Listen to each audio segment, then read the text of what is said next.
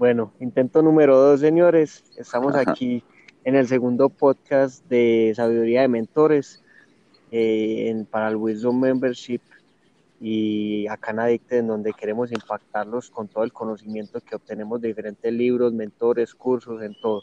Entonces, antes de comenzar, les quería contar pues, como algo eh, que está pasando en este momento, que la semana pasada llegamos a las 100 vistas, 100 veces que nos han escuchado. Eh, ya vamos por los lados de 130 y estaba haciendo un cálculo y más o menos llevamos entre todos y cada uno de nosotros ha ayudado a eso y llevamos más de dos días y medio escuchando puro conocimiento. Entonces ahí se nota que todos estamos comprometidos, que todos queremos aprender y, bueno, esperamos que, que, sigamos así. Y bueno, y hoy vamos a hacer la, la dinámica un poquito diferente. Yo, eh, José está en Santa Marta, yo estoy acá en Medellín y ayer tuve una reunión con uno de nuestros mentores más viejos que es alguien que nos ayudó incluso a empezar con Addicted, con una conferencia que nos regaló, que muchos de los que están escuchando fueron a la conferencia. Él fue un gerente de muchas empresas, estudió filosofía y ha sido alguien muy exitoso, pero más que todo es alguien que se conoce muy bien, que nos ha ayudado a nosotros a conocernos muy bien y que nos ha impactado mucho la felicidad. Incluso la conferencia fue muy enfocada hacia la felicidad entonces, bueno, yo le voy a estar contando a José todo lo que pasó y José va a estar pues como siendo una extensión de ustedes, entonces cualquier pregunta que, que José tenga, él, la va a ir haciendo y, y bueno, esperamos que se disfruten este, este formativo. Quémelo. Go ahead. Bueno, Tell me. entonces, eh, en estos días, a ver, Juan, a mí me enseñó algo. Es, les voy a contar una historia que me pasó a mí con Juan. Yo le, cuando yo conocí a Juan por primera vez, él y yo, de los primeros temas que hablamos fue de la piscina, porque yo sabía que a él le gustaba mucho eh, nadar y, yo también estaba nadando mucho en ese momento. Entonces, como que le conté, le dije, ve Juan, tengo ganas de comprar unos audífonos para, para escuchar en el agua. Y él me dijo como, no, no, no, ni riesgo, no vas a hacer eso, ¿cierto? Eh, nada sin, sin, sin audífonos, sin nada y quédate solo. Entonces, como que a mí eso me sirvió mucho para resolver muchas cosas de mi vida. Y una vez alguien que está metido en el Wisdom, que le pregunté si lo podía nombrar y me dijo que no, eh, me dijo que quería saber un poquito más a fondo. Entonces yo ayer fui con, la, con esa pregunta y les quería contar una cosa. Juan ayer me felicitó por las preguntas que estamos haciendo y yo les quiero contar que esas preguntas nacieron de preguntas que ustedes de la comunidad me, me, están haciendo, pues o nos están preguntando, ya sea por el interno, por el grupo, por llamadas que me hacen. Entonces, eh, quiero que sepan que esas preguntas que todos tenemos, a la gente le encanta responder porque saben que son cosas que todos nos preguntamos y son como cuestiones que tenemos. Entonces, esa persona me preguntó como, bueno, ¿por qué nadar y pensar? ¿Cierto? Y, Juan me había dicho una frase como, el agua ha sido importantísima en mi vida. Entonces yo le pregunté a Juan, Juan, bueno, ¿por qué el agua es importantísima en mi vida? En tu vida. Entonces, eh, Juan me dijo como, vea, no es el agua, no es la nadada, no tiene nada que ver con eso. El agua es un instrumento, es el instrumento que me sirve a mí.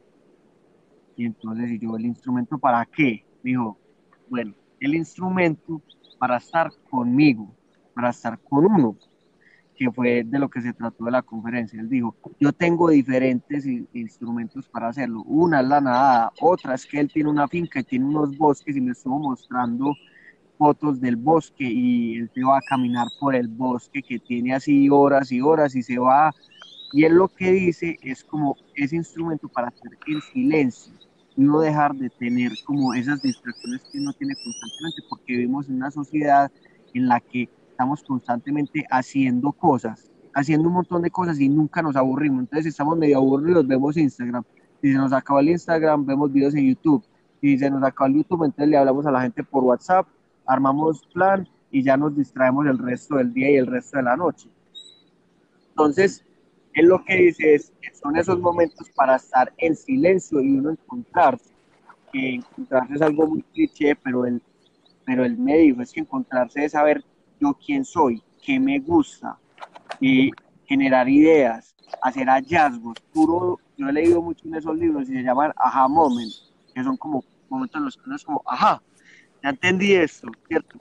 Y más que todo, yo estuve, pues como que le pregunté más, más a fondo, yo le dije, Juan, pero para resolver qué, solo cosas de uno o también cosas externas que uno tenga problemas y cosas, y me vea, eh, usted tiene que ver qué instrumento le sirve para qué. Él me decía que para él la ducha en la universidad era muy bueno porque él se, él se duchaba un rato y salía con ideas para, para los problemas que tenía, ¿cierto? En cambio, en, en, la piscina, no en la ducha, él lo hace mucho para conectarse con él, que yo me di cuenta de eso mío.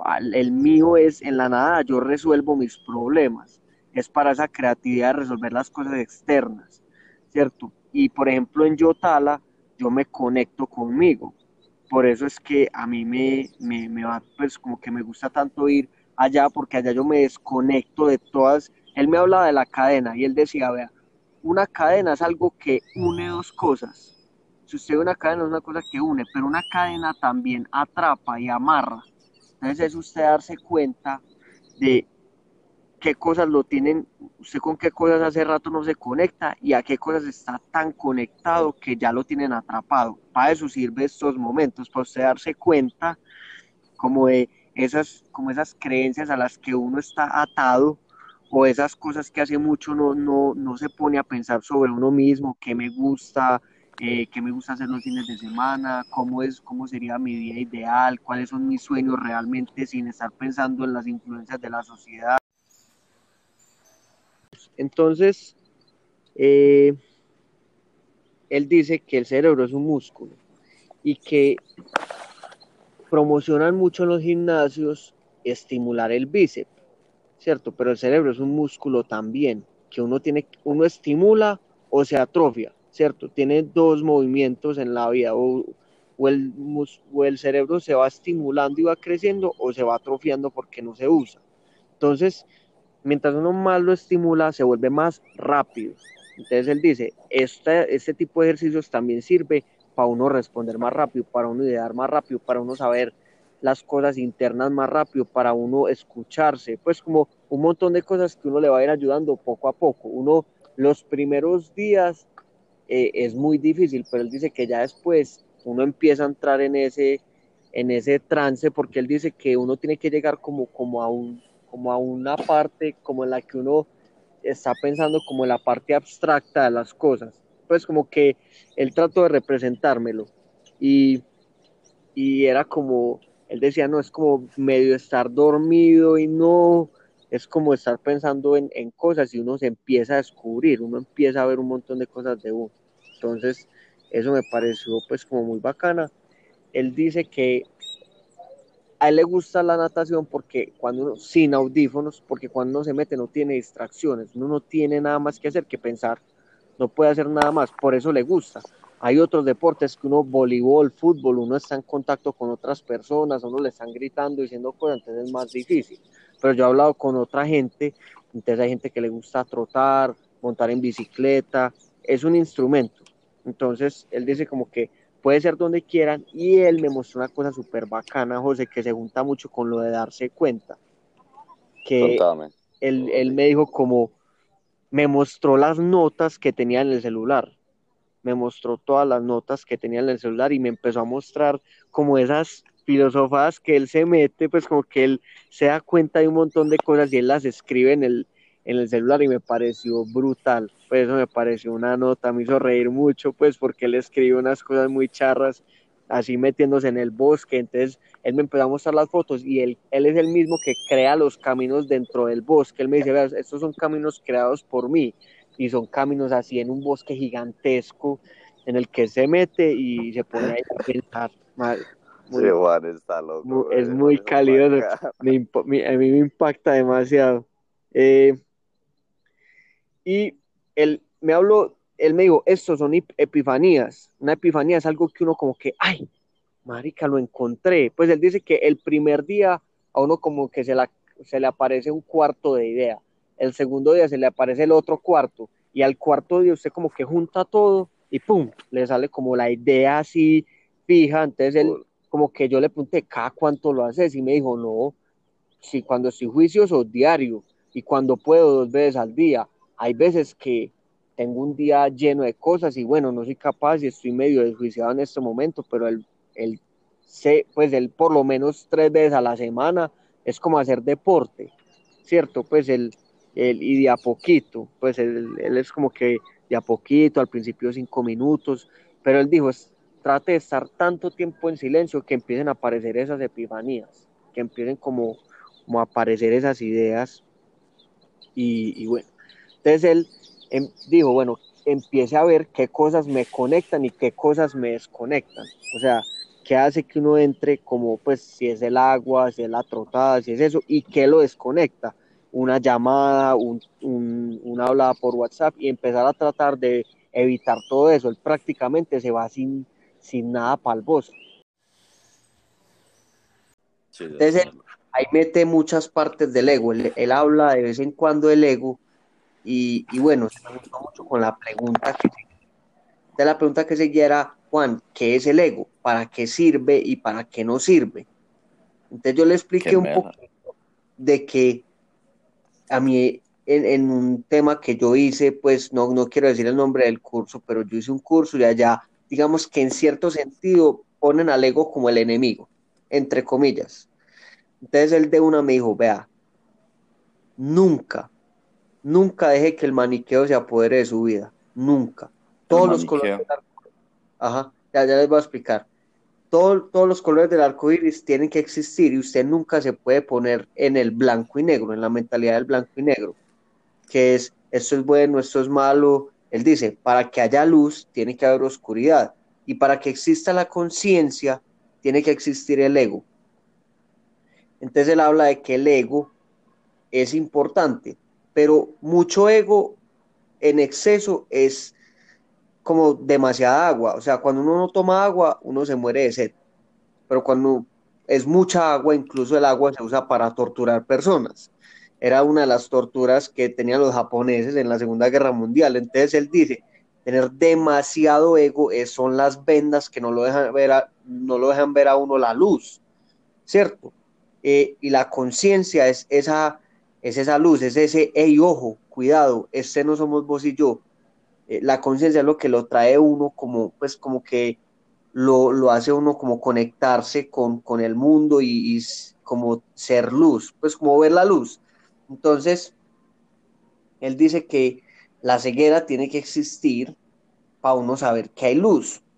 Entonces, el ego es importante, pero el ego es para enriquecerlo, no para agrandarlo.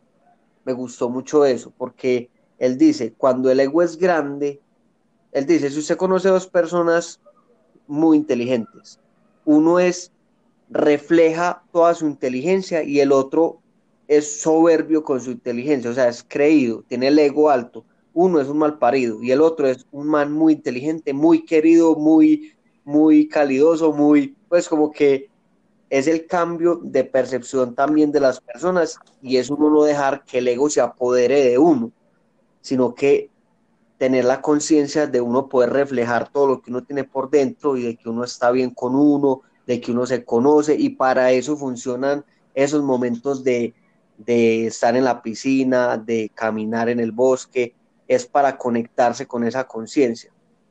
Y el ego, ¿para qué sirve? El ego es el mundo físico el ego solamente tiene una dimensión y es el cuerpo, son los cinco sentidos. Es lo que uno ve, lo que uno, solo lo que, pues como uno no cree, lo que no ve, pues como que uno solamente es los cinco sentidos aquí aterrizado. Y él dice, hay muchas otras cosas que uno en algún momento de la vida se da cuenta que uno tiene una parte, no sé, espiritual o lo que sea, pero digamos que la conciencia es eso, es, es lo que uno logra, digamos, con esas meditaciones que estamos haciendo de Chopra, que son unas cosas que lo hacen a uno entrar como en, como en una cosa como diferente. Entonces, eh, y él habla mucho de, tenga mucho cuidado con los ismos. Entonces él dice, todos los ismos son malos, le voy a explicar qué son los ismos. El uribismo, el antiuribismo, el fanatismo.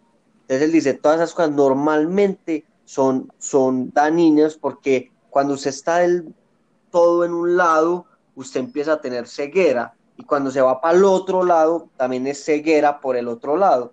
Entonces es siempre tratar de buscar ese balance en la mitad y a mí me impresiona mucho porque al final él dijo una palabra que esto tiene que ver mucho con un podcast que hicimos la semana pasada de Charlie Munger, ¿sí o qué?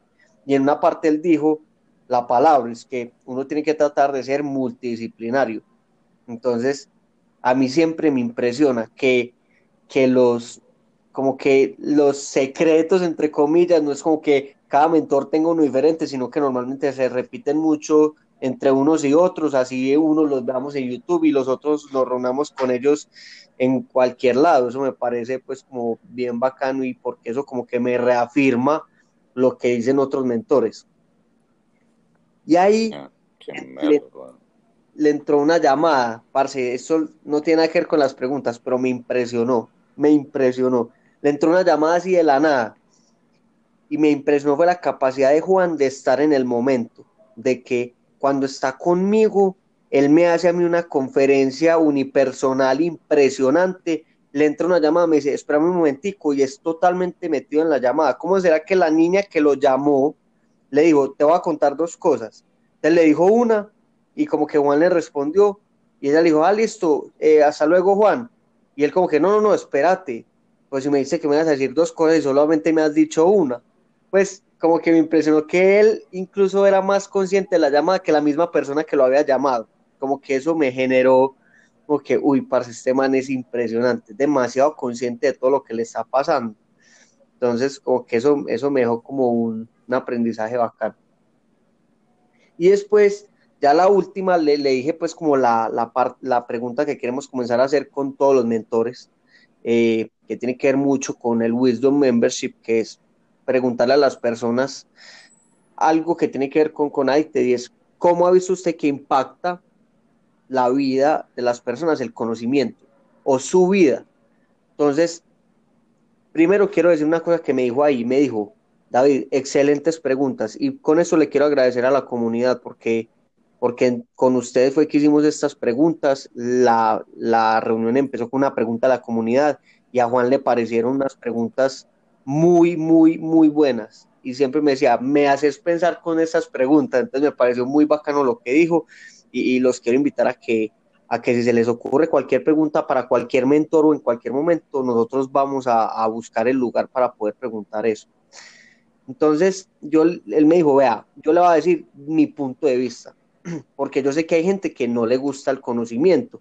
Uno no tiene que estar predicando por todas partes que el conocimiento es lo que todo el mundo necesita pero él me lo dijo como enfocándose como a los que hacemos parte del wisdom, me dijo, para nosotros es muy importante el conocimiento. Yo le voy a explicar por qué.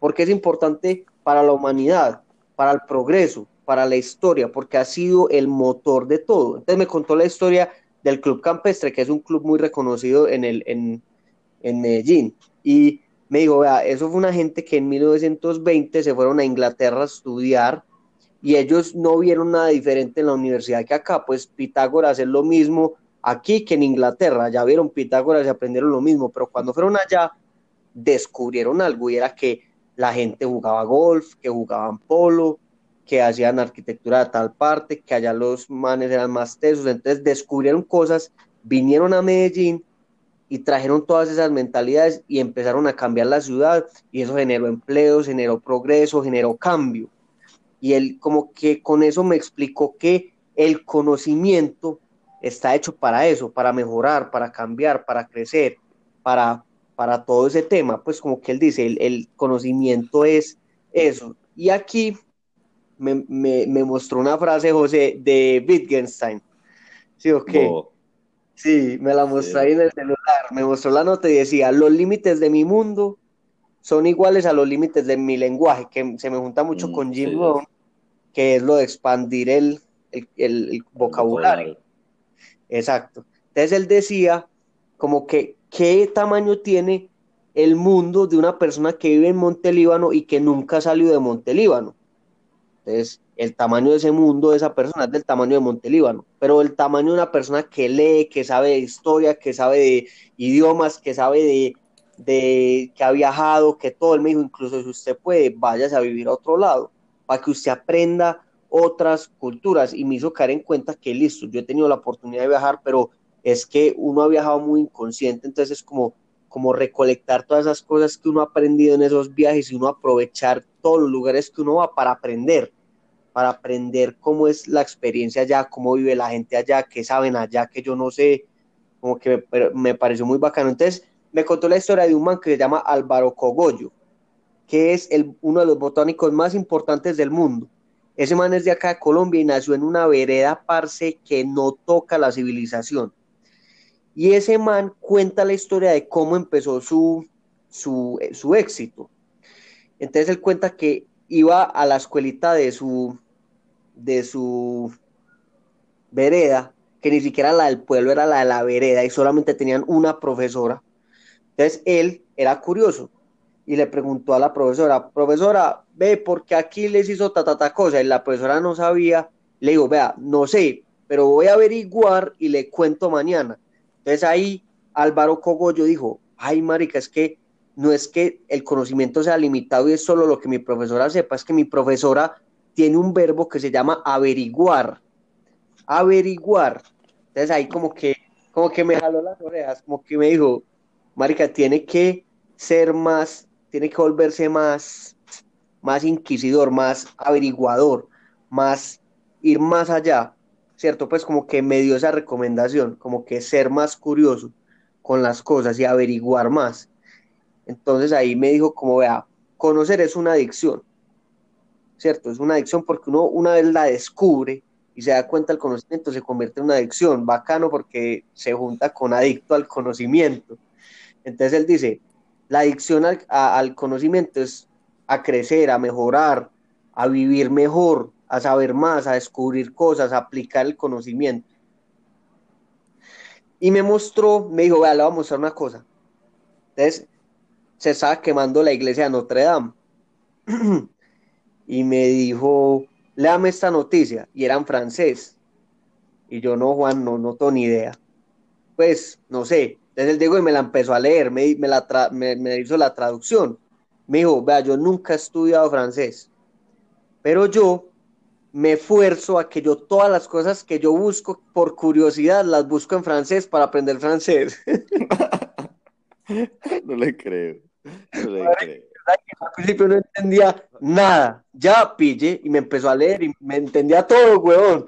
Y yo, ay, qué impresionado, porque ahí él me hizo la expresión con el dedo y me, me hizo así duro en la cabeza, como que, marica, tiene que forzarlo más, tiene que ser más curioso y tiene que forzar su cabeza a los límites de su cabeza pues es que me impresiona. Ese man con la oportunidad de leer en español todo lo que curiosea y lo hacen en, en francés, huevón. Es que que fuera en inglés.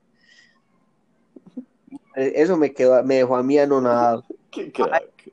ese man, qué huevón, impresionante. Eh, entonces él dijo, bueno, no, sepa que todo lo que le dije no es para todos, es lo que yo considero y lo que a mí me ha servido. Parce, yo con Juan, yo me he vuelto muy abierto, pues porque Juan habla de cosas a las que uno tiene que estar abierto y, y, me parece pues que el man es muy teso, pues, y se ve que es una persona feliz, parce, cuando él está conmigo y algo que impresiona a los mentores es que cuando están con uno, le sacan tiempo a uno y son full con uno ahí en el momento, eso me parece bien bacán. Eh, eso es, eso es los quiero invitar pues a todos los que están escuchando a que nos escriban por el interno, por el grupo que se les queda de Juan, que nos digan qué quieren aplicar, qué se les queda. Ahorita está hablando con uno de la comunidad y nos, hizo varias preguntas y entre José y yo les estuvimos respondiendo pues como las dudas que tuvo y ayudándole a saber cómo puede aplicar eso en su vida y los queremos invitar pues a que comiencen a hacer eso. Entonces, eh, no, nos vemos en un próximo podcast. ¿Qué estilo? Hasta luego. Hasta luego. Hola, José. ¿Háblalo bien o no? Al pelo.